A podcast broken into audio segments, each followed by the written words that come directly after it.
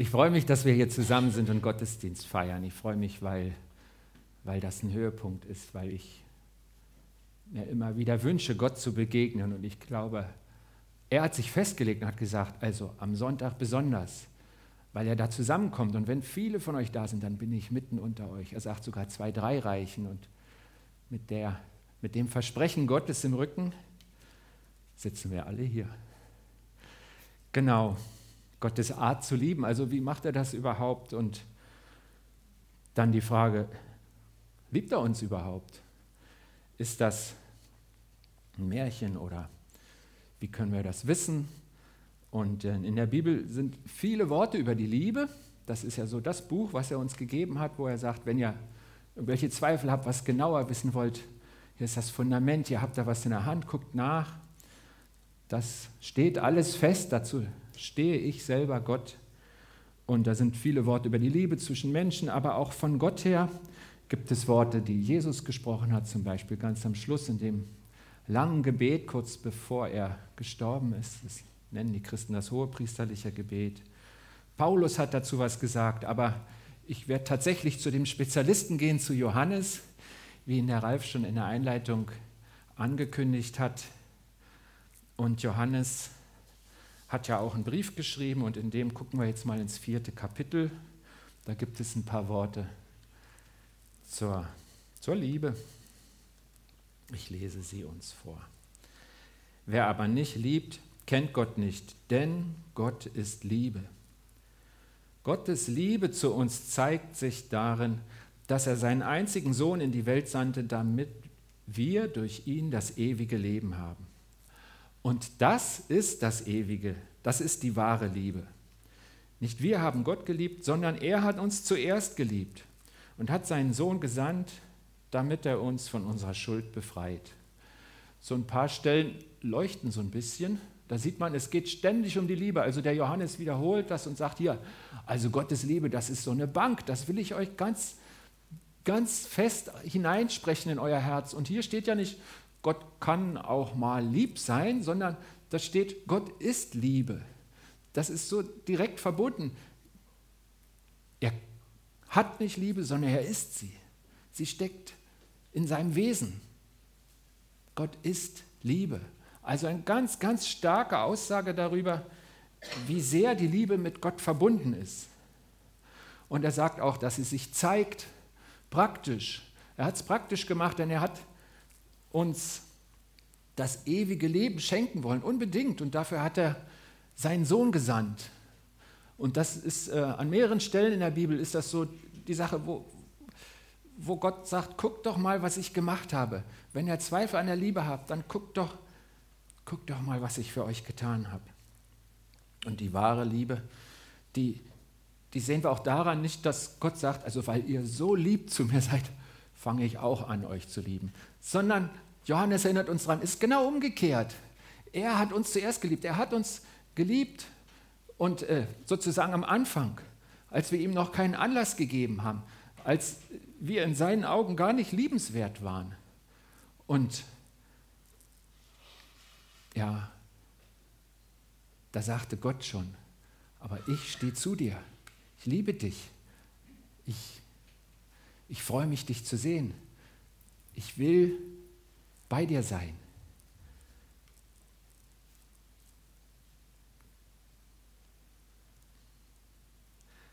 Okay, vielleicht sagt er, das weiß ich alles schon. Vielleicht sagt er, okay, klingt auch ein bisschen neu in dieser Konsequenz und in dieser Deutlichkeit. Aber da ist ja auch noch mein Leben. Wenn er mich liebt, warum geschieht mir dann das alles? Allein in unserer Gemeinde im letzten Jahr hatten wir Unfälle, Krankheiten, Scheidung, Schmerzen, Kummer. Auch jetzt sitzen einige hier, wo nicht alles toll ist. Gibt es vielleicht eine Spannung zwischen meinem tatsächlichen Leben und dem, was wir in der Bibel lesen? Wie kriegt man denn das zusammen? Paulus, den anderen, den wir schon erwähnt haben, der hat im Römerbrief mal so zwei Sätze geschrieben. Wenn Gott für uns ist, wer kann da noch gegen uns sein? Und vier Verse später, kann uns noch irgendetwas von der Liebe Christi trennen? Was meint denn Paulus damit? Dachte er daran, ich habe kürzlich das Ende von der Apostelgeschichte gelesen, da, da haben sie Schiffbruch erlitten und ähm, viele Leute damals waren Nichtschwimmer und es war ziemlich weit draußen, eine lange Bucht, das Schiff strandet im Sturm, starker Wind, das Schiff zerschellt und 276 Menschen kommen gerettet an Land. Und dann sind sie alle patschnass. Und sie machen Feuer und Paulus greift sich so ein Bündel Reisig und in dem Reisig war eine Giftschlange. Die hängt an seinem Arm und er schüttelt sie so ab ins Feuer.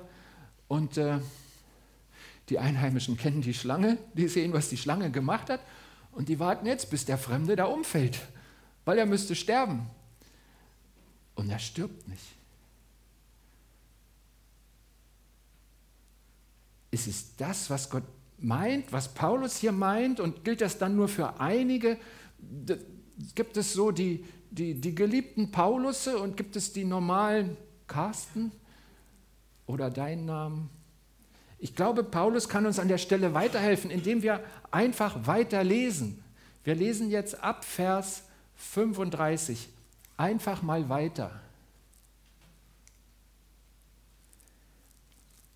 Kann uns noch irgendetwas von der Liebe Christi trennen?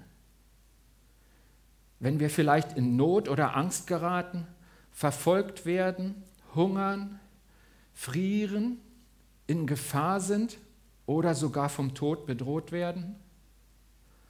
Schon in der Schrift heißt es, weil wir an dir festhalten, werden wir jeden Tag getötet, wir werden geschlachtet wie Schafe. Aber trotz all dem tragen wir einen überwältigenden Sieg davon durch Christus, der uns geliebt hat. Ich bin überzeugt, nichts kann uns von seiner Liebe trennen, weder Tod noch Leben, weder Engel noch Mächte, weder unsere Ängste in der Gegenwart noch unsere Sorgen um die Zukunft, ja nicht einmal die Mächte der Hölle können uns von der Liebe Gottes trennen. Und wären wir hoch über dem Himmel oder befänden wir uns in den tiefsten Tiefen des Ozeans, nichts und niemand in der ganzen Schöpfung kann uns von der Liebe Gottes trennen, die in Christus Jesus, unserem Herrn, erschienen ist. So schreibt Paulus weiter. Und das ist gedeckt mit seinem Leben, denn er kannte nicht nur die Zeiten, wo die Giftschlange ihm nichts tun kann, sondern er kannte auch die Zeiten, wo er überfallen wurde, gesteinigt wurde, wo er wirklich den größten Widerstand, das größte Unglück erlebt hat, auch Entmutigung, dass Mitarbeiter ihn verlassen. Er kannte beides, das wunderbare Eingreifen Gottes und die Not. Und was sehen wir hier? Dass Paulus trotzdem, trotz dieser großen Nöte, die Liebe Gottes kennt und sie lobt und sich darauf stützt. Was erwartest du von deinem Leben?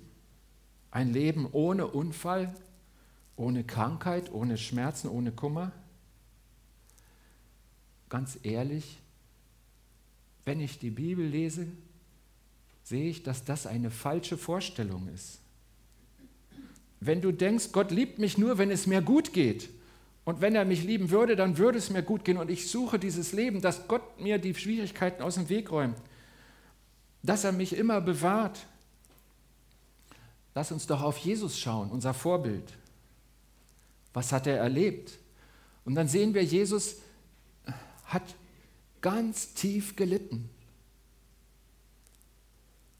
Das müsste ja dann heißen, dass der Vater ihn nicht geliebt hat, wenn wir das so verknüpfen. Und das ist unmöglich nach dem, was wir in der Bibel lesen. Zum Leben gehört auch Leiden. Und das nimmt Gott in dieser Welt nicht weg. Auch zum Christsein gehört die Bereitschaft, wenn ich mit Jesus lebe, werde ich in irgendeiner Form auch leiden. Das gehört übrigens zu jedem Leben, auch dem ohne Christus aber es gehört auch zu dem Leben als Christ. Jesus nachfolgen heißt, heißt eben nicht, Gott, was bekomme ich von dir, sondern Gott, wo bist du? Gott, wer bist du? Darf ich bei dir sein, Gott? Und auf diese Frage, darf ich bei dir sein? darf ich wieder zu dir kommen. Darf ich sein, wo du bist, sagt Gott immer ja.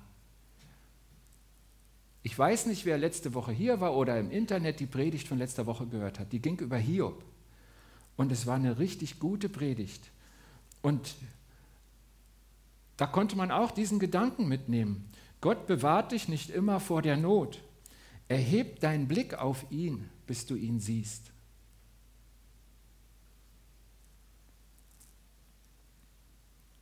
Wir schauen auf Paulus, wir schauen auf Hiob. Gibt es Beispiele heute? Und ich habe euch vor einiger Zeit ähm, ein, ein kurzes Video hier gezeigt der, im Gottesdienst. Das war diese junge Frau. Den Kopf hat man nicht gezeigt, weil sie äh, ihre Identität schützen wollten. Eine junge Christin aus Ägypten, die Verfolgung erlebt hat. Der Vater wurde geschlagen, wurde bedroht und ähm, die ganze Familie hat darunter gelitten, steckt noch drin. Ich habe euch einen kleinen Ausschnitt davon gesagt. Und jetzt äh, lese ich euch mal vor, was sie ganz am Schluss in diesem Video gesagt hat, diese junge Frau. Das klingt jetzt vielleicht verrückt, aber betet nicht, dass die Verfolgung aufhört. Betet für den Mut eurer Brüder und Schwestern, also für sie in Ägypten und überall, wo sie in der Situation sind. Denn wir sehen die Früchte von all dem. Die Christen hier sind bereit, den Preis zu zahlen. Wir sehen, wie mehr und mehr Menschen zu Jesus kommen. Und dann habe ich mir gedacht, ah, schäme ich mich neben dieser jungen Frau und freue mich, welche Kraft in ihr ist und was sie von Gott empfangen haben muss und wie sie so nah an den Versen von Paulus steht, die wir gerade gehört haben. Und ich merke, dass diese Worte von Paulus lebendig sind. Ich habe vor kurzem hier in diesem Raum was Wunderschönes erlebt. Jemand kam auf mich zu und erzählte von seinen Erfahrungen mit Jesus. Das war die Elena. Ich habe sie gefragt, ich darf es erzählen. Elena hat erzählt, meine Prüfungen sind jetzt hinter mir und es war eine Zeit mit so einem großen Druck. Und ähm, eigentlich schlafe ich gut, aber die, die Nacht vor der ersten Prüfung habe ich die ganze Nacht nicht schlafen können und mir ging es immer schlechter. Und am Morgen Ihr fragt sich, ob es stimmt, ja? Am Morgen war mir schlecht und mir ist mit Übelkeit, zur, bin ich zur Uni gefahren und ich dachte, ich muss mich übergeben. Und dann setze ich mich in den Prüfungssaal und eine Minute vorher hatte ich so einen Frieden und hatte die Kraft, die Prüfung zu schreiben. Und es war, glaube ich, eine ganze Woche und es ging jeden Morgen so. Und das finde ich schon wunderbar. Und dann freue ich mich, was wir für einen tollen Gott haben. Aber wisst ihr, was mich total berührt hat? Die Elena hat gesagt, ich war etwas traurig, als die Examen zu Ende waren. Ich weiß nicht, ob sie Masochist ist oder was. Ne? Sie sagte, ich war etwas traurig, als die Examen zu Ende waren, weil ich dann nicht mehr so die Nähe Gottes spüre.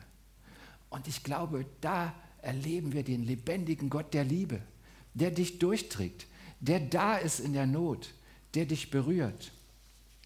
Von diesen Beispielen gibt es mehrere und mir ist es wichtig, dass wir den lebendigen Gott in unserer Mitte entdecken und dass wir an seine Liebe glauben und dass wir nicht denken, die Liebe, die erkenne ich daran, dass es mir immer gut geht. Das stimmt zwar nicht, aber das heißt nicht, dass die Liebe nicht da ist. Ich frage uns alle mal, wo sehe ich die Liebe an mir persönlich?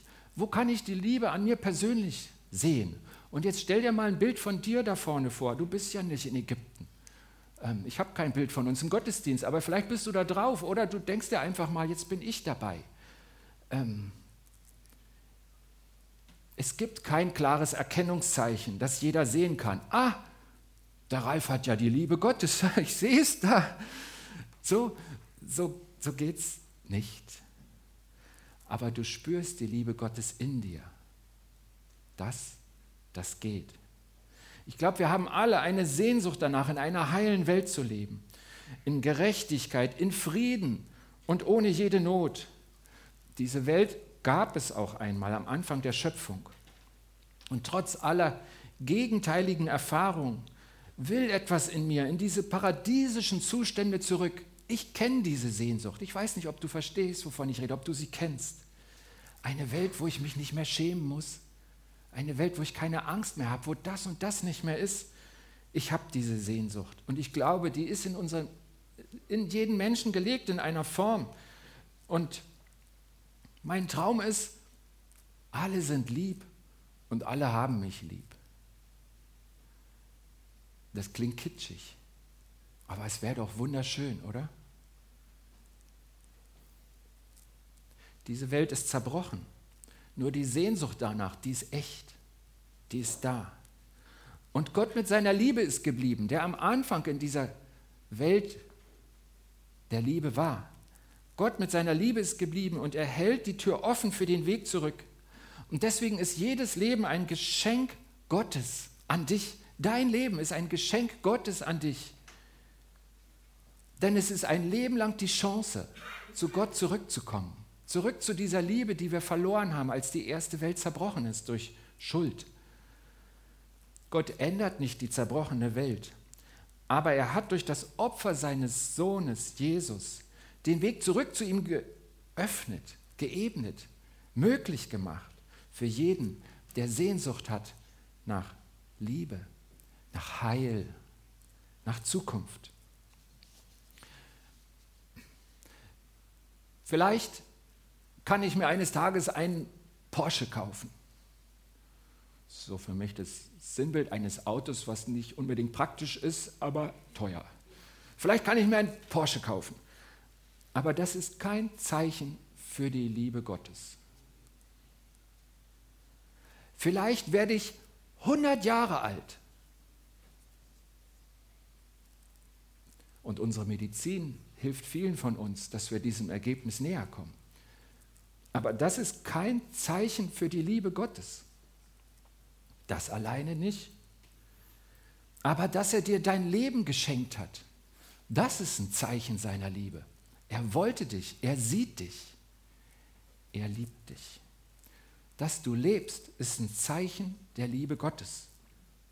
Dass du heute hier im Gottesdienst bist, das ist ein Zeichen seiner Liebe. Vielleicht sagst du, wieso? Ich habe mich doch selbst entschieden heute Morgen. Ja, aber der Siegfried Klein wollte auch kommen und er kann nicht, weil er krank ist. Er hat die Grippe. Und du bist da, weil Gott es wollte, weil er dich liebt, weil er dir diesen Moment gönnt. Wenn dich Gott anrührt durch sein Wort und mir passiert das, oder durch sein Handeln an Elena, ihr habt ja gemerkt, wir haben vorher gesprochen und sie hat gesagt, ich, ich sage da nichts, ich werde so emotional. Oh, ich sage, ich kann das, aber ich werde auch emotional. Es rührt mich an. Und das ist ein Zeichen der Liebe Gottes. Wenn Gott dich anrührt, da ist seine Liebe.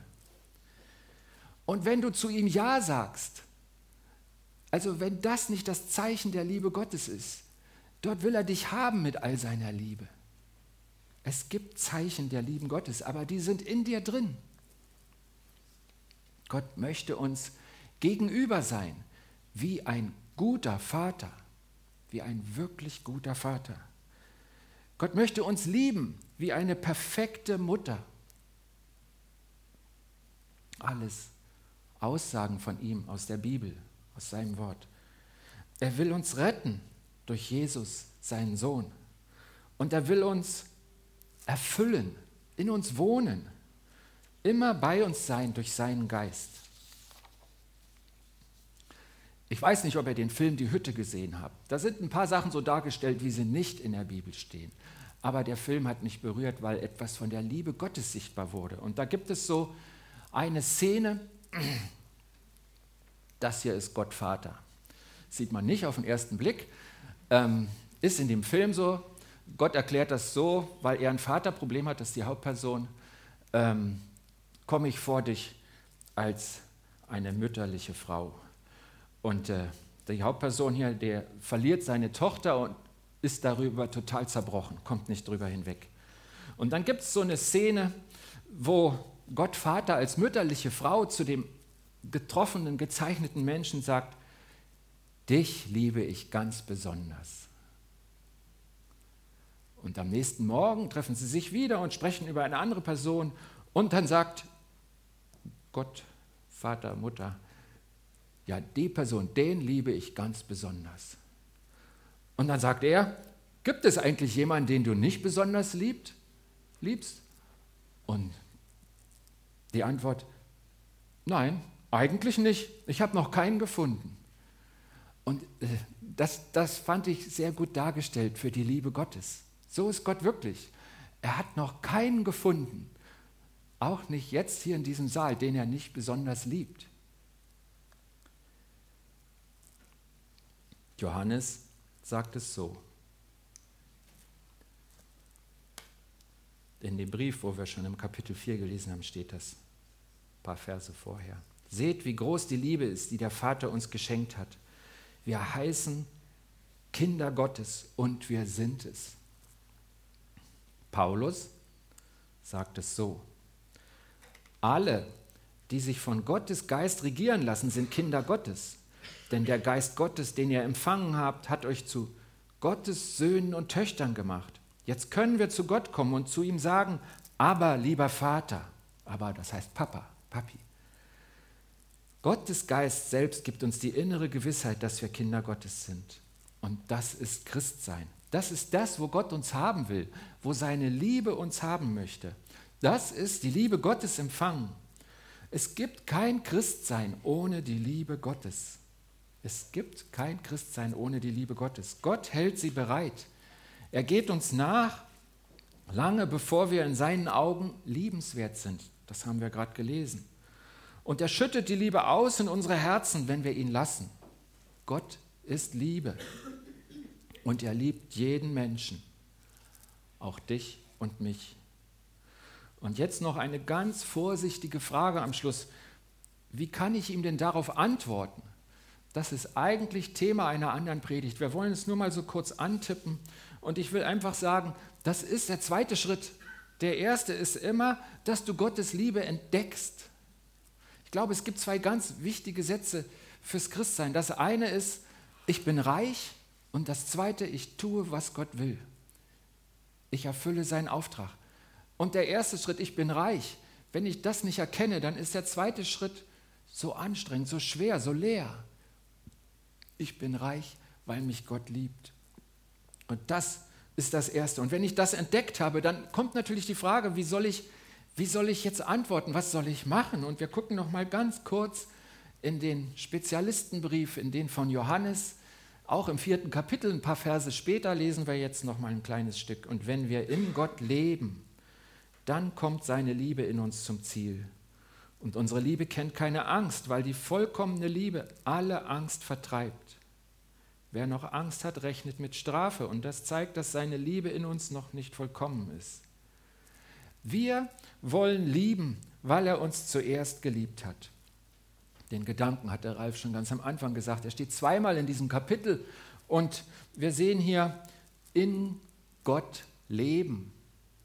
In Gott leben. Wir haben vorher gehört, wie es Paulus gesagt hat, dass sein Geist uns zeigt, dass wir Gottes Kinder sind.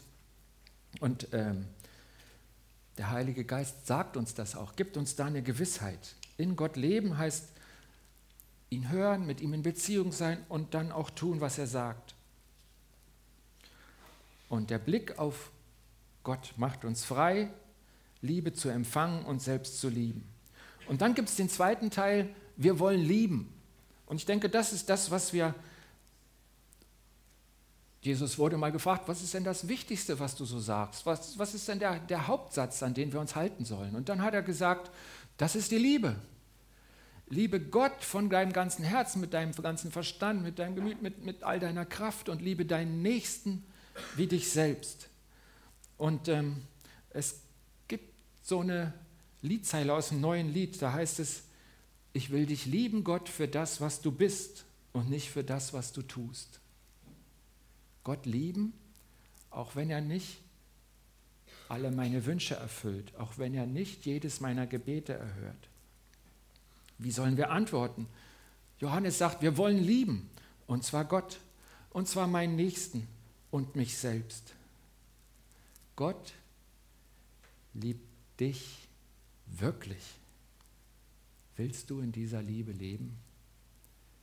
Sein Angebot, seine Gegenwart, seine Liebe, sie ist da. Willst du? Ich bete.